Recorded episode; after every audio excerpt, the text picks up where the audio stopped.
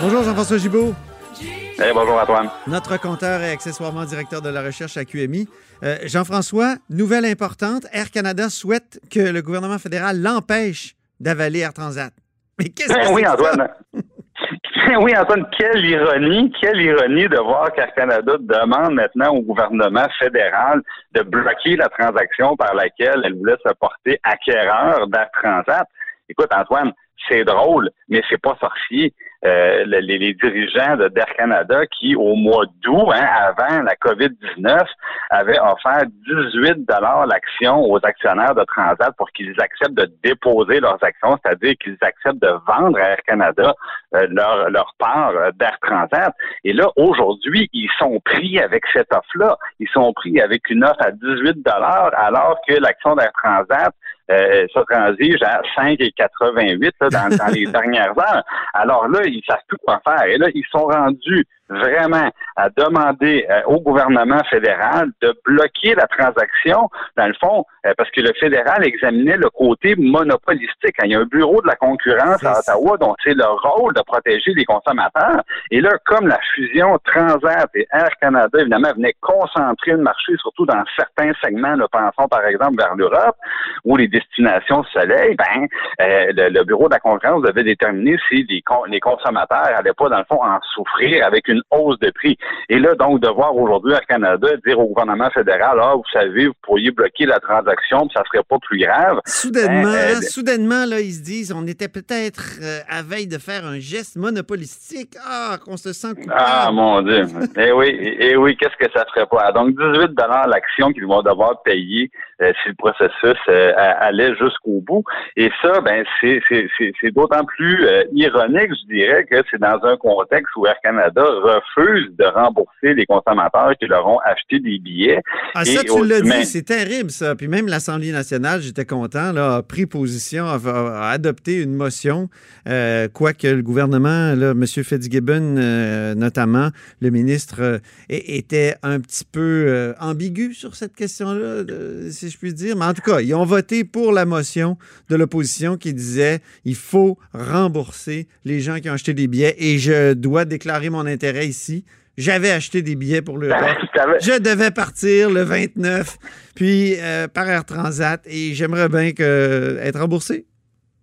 Ben, disons que moi, regarde Antoine, on va régler ça. Moi, j'ai pas d'intérêt, j'avais pas de billets d'acheter. Mais le, le, un des grands, des, parce qu'il y, en a plusieurs, écoute, un des, des autres paradoxes qu'il y avait, c'est qu'évidemment, quand une compagnie comme euh, Air Canada reçoit un support spécial de l'État à cause de la, crise du coronavirus, ben là, ben, à un moment donné, on peut se demander est-ce que le gouvernement doit verser des sommes très importantes à euh, Air Canada, qui, elle, après ça, va tout simplement dire aux consommateurs ben, je suis désolé, j'ai pas les moyens de vous rembourser, puis on pourrait faire un échange de billets, puis différentes conditions s'appliquent.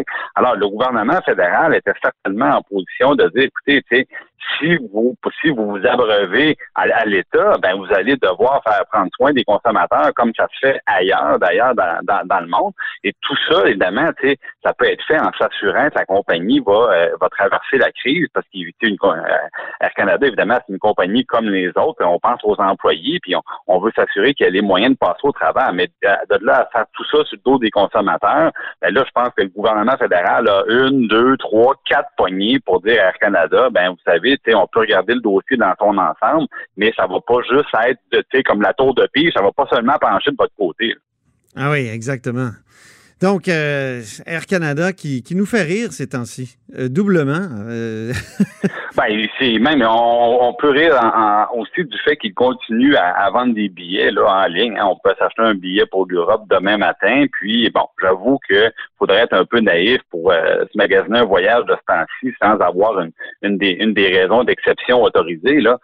mais quand même, je veux dire, de, simplement le, fait qu'il laisse aux gens la possibilité d'acheter pour peut-être se rendre compte par la suite que ça sera pas possible de voyager, ben euh, on peut se, questionner là-dessus. Ceci dit, Antoine, euh, le, je voyais que les autorités internationales ont commencé à préciser là un peu comment va être notre nouvelle réalité dans les aéroports et ça va changer Ah oui? on se rappelle, ben oui, on se rappelle tout le monde, hein, le, des, attentats du 11 septembre 2001. Le monde a changé dans les aéroports parce Absolument. que soudainement, on devait voyager plus léger, ne pouvait pas apporter des liquides en grande quantité, évidemment pas d'objets contondants, il y a plein de restrictions. Ça a été graduel, ça s'est fermé tranquillement jusqu'à nos talons de souliers. Là.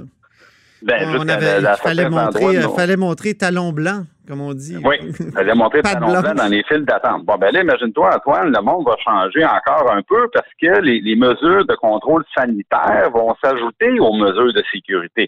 Alors, préparez-vous là au fil d'attente parce que là, il va y avoir des prises de température et on, on va vous poser des questions sur votre état de santé. Et évidemment, le port du masque va être obligatoire et là, il y aura des nuances parce que pour le moment, Transport Canada, c'est le port du masque à certains endroits de l'aéroport, évidemment dans l'avion avant d'embarquer. Euh, du côté de, l'Organisation euh, internationale de l'aviation civile, là, on dit que ça devrait même être obligatoire dans tout l'aéroport en plus de l'avion.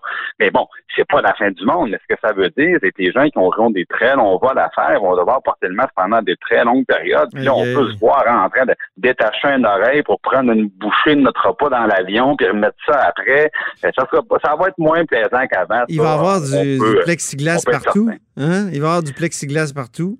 Bien, évidemment, les, les, euh, les, les, employés vont, euh, vont devoir être protégés aussi, puis euh, possiblement qu'on va devoir aussi passer par la petite machine ronde là, qui fait le, le qui fait la vérification des objets qu'on pourrait avoir sur, sur, nous. Avant, il y avait un employé, des fois, qui, qui pouvait il pouvait euh, faire son travail en tâtant, tout simplement, nous demandant de lever les bras, écarter les jambes, puis vérifier, bon, pour être sûr qu'on n'a rien dans nos poches.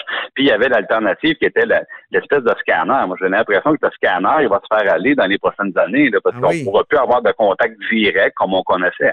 C'est là qu'Air Canada devrait investir, dans les compagnies de scanners? Oui, Au lieu d'acheter Air Transat.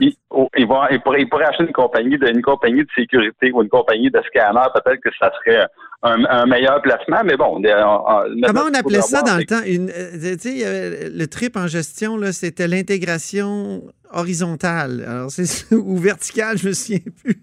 les ben, compagnies achetaient tous leurs fournisseurs. Ben ça, c'est de l'intégration verticale, mon cher Ah, c'est vertical on, achète nos fournisseurs et puis le, si jamais on vend pas un produit fini, ben, on peut acheter en tout les, gens qui vendent le, qui fabriquent le produit qui est vendu au détail. Par exemple, c'est de l'intégration verticale, ça, où on, essaie de faire des gains dans toutes les étapes de la chaîne de, prise de valeur d'un produit. Euh, ben écoute, on verra bien, on verra. D'abord, je pense que c'est le fédéral qui va devoir répondre là-dessus. Et euh, ben, les consommateurs, espérons qu'ils ne seront pas oubliés. En tout cas, ça serait drôle que le fédéral dise ben, finalement, c'est bien correct. Vous pouvez acheter. Ben, c'est que si le fédéral dit non, ben, ça va être plus dur de dire oui dans un an, deux ans, trois ans, parce que les choses changent rapidement. Ça, c'est ce que c'est ce qu'on peut apprendre avec euh, avec un peu de recul. Alors, c'est sûr que si Air Canada demande euh, au fédéral de bloquer la transaction, ben ils vont devoir faire bien attention aux motifs qu'ils vont invoquer parce que ces motifs-là ne pourront pas changer dans le futur. Exactement. Merci beaucoup, Jean-François Gibault. Merci, Antoine. Notre compteur et accessoirement directeur de la recherche à QMI. Vous êtes à l'écoute de La Haut sur la Colline.